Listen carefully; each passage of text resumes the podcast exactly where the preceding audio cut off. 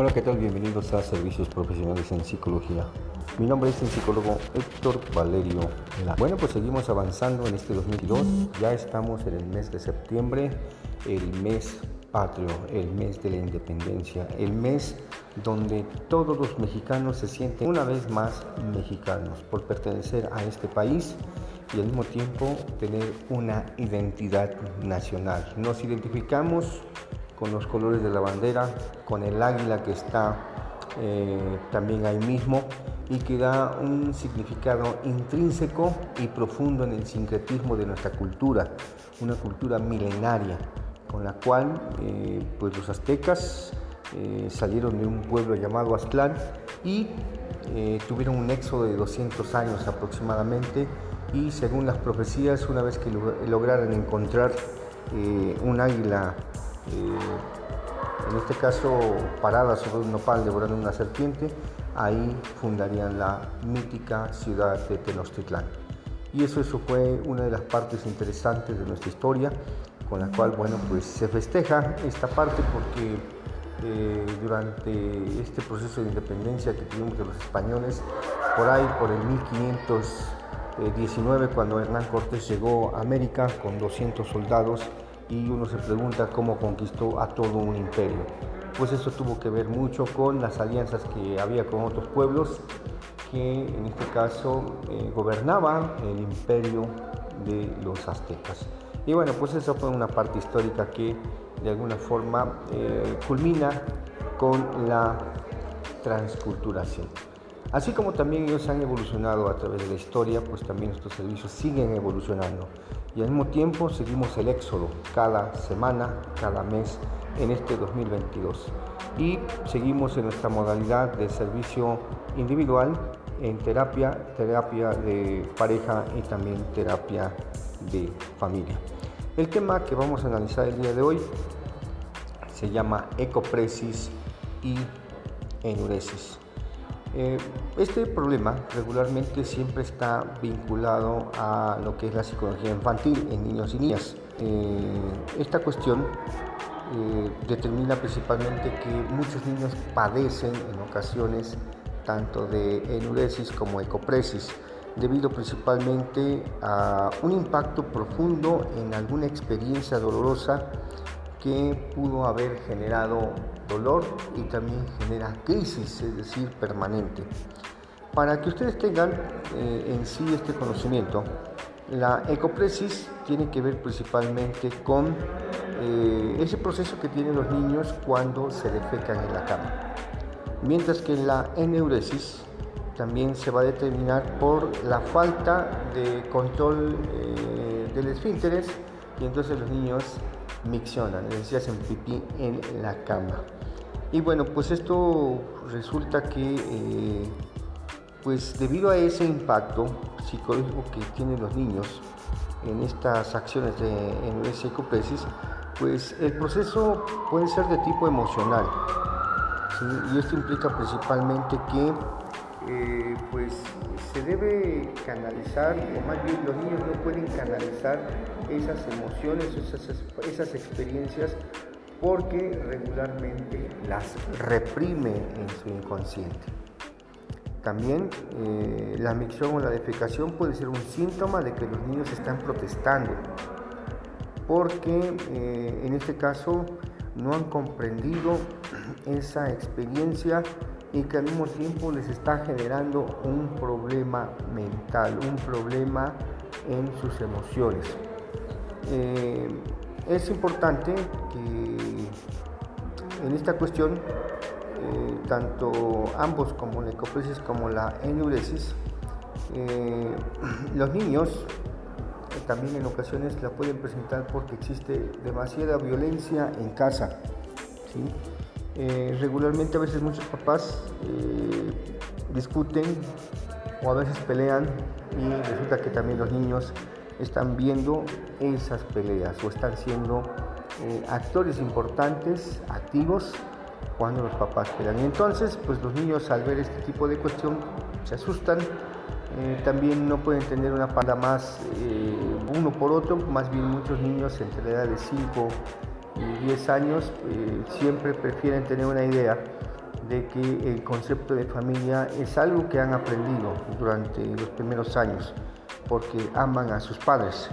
Y orientarse por alguno de los papás para ellos puede ser muy difícil. Entonces, por eso es que en ocasiones eh, pues no pueden canalizar de manera adecuada eh, ese problema que tienen de miccionarse o de defecarse. Eh, también se puede presentar porque no han asimilado en ocasiones la pérdida de un ser querido y el niño experimenta ese duelo y al mismo tiempo ah, no ha podido canalizar de manera adecuada esa pérdida entonces es importante que se trabaje en esta cuestión, ya sea que los padres hablen con el niño o en su caso requiera alguna asistencia profesional. Eh, también eh, muchos niños y niñas eh, que tienen este tipo de situación, se debe tener en cuenta que la micción y la defecación, el control del esfínter se da aproximadamente entre los 2 y los 3 años y que ya no es normal que niños de 4, 5, 10 o 12 pues estén haciendo, se emiccionen o se defequen por falta de control eh, de ese esfínteres y que eh, bueno pues es importante que eh, se analice cuál es el impacto que se tiene a nivel psicológico. también es importante que eh, cuando mojan la cama o la defecan, eh, pues genera principalmente una sorpresa. Pero también es importante que los padres de familia tengan en cuenta que eh, hablar con el niño o la niña de que eso no está bien, bueno, pues debe generar una conciencia al mostrarle cómo queda la cama después de esas necesidades fisiológicas. También ese impacto eh, puede generar principalmente eh, una crisis eh, poco a poco, pero también se puede hacer consciente de que ellos ya pudieron haber desarrollado esta parte del control de la misión, que ellos necesitan nuevamente volverlo a realizar. se puede diagnosticar, para diagnosticar o descartar que la enuresis y la ecopresis eh, sean de tipo eh, físico, bueno, pues es importante que se haga una valoración pediátrica, para que el pediatra, bueno, pues también descarte ese problema fisiológico, es decir, tanto en la micción, en el aparato reproductor, como la defecación.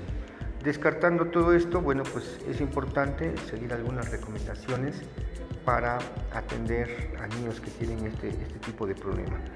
Primero, eh, pues darle de cenar eh, a temprana hora a los niños, niños y niñas, eh, antes de las 8 de la noche, para que en este caso, bueno, pues venga en la segunda etapa. Después de esa hora ya a los niños no se les puede dar líquido ni alimento porque bueno, pues esto genera también que el niño pueda tenga más facilidad para mencionar, etcétera. También es importante que antes de que se duerma, si ya, ya cenó a, a, las 8 de la noche o máximo a las 8 o antes de las 8, y si el niño se duerma a las 9 o 10 de la noche, durante ese lapso que vaya al sanitario. Deben de invitarlo, deben de llevarlo para que el niño miccione o defeque las veces que sean necesarias.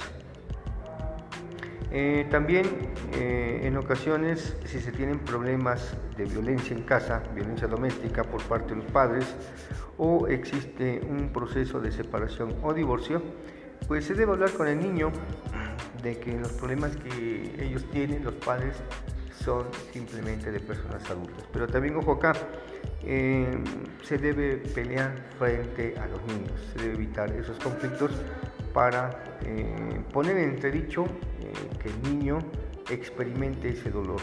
¿Por quién se inclinan? ¿Por papá o mamá? Porque muchos niños prefieren que sus padres no peleen y que no entren en crisis. Y eh, también es importante eh, que si el niño moja o defeca la cama, bueno, pues eh, se le pueda cambiar, pero no se cambia las sábanas, como parte de un sistema terapéutico. Entonces, al no cambiar la cama, este, pues el niño hay que tiene que hacer conciencia eh, pues de que no se puede acostar en esta situación, pero eh, eh, esta cuestión se tiene que hacer consciente para que el niño poco a poco vaya asimilando que los niños de 5, 6, 7 ya no se mojan, ya no miccionan, ya no defecan, sino por el contrario ya tienen esa capacidad de controlar esos eventos, tanto miccionar como defecar, para evitar la enuresis y la ecopresis. Y bueno, yo espero que esta información les sirva para aquellos que son apenas padres primerizos o en su caso también para que compartan la información con otras personas que apenas van rumbo a ese proceso de formación y educación de los niños. Les recuerdo, sigo en atención en las diferentes modalidades, terapia individual, terapia de pareja y terapia de familia. Eh, me pueden contactar al 22 11 22 13 06 77 96 con previa cita para que podamos atenderlos como se merecen. Seguimos en contacto y nos vemos hasta la siguiente entrega. Hasta pronto.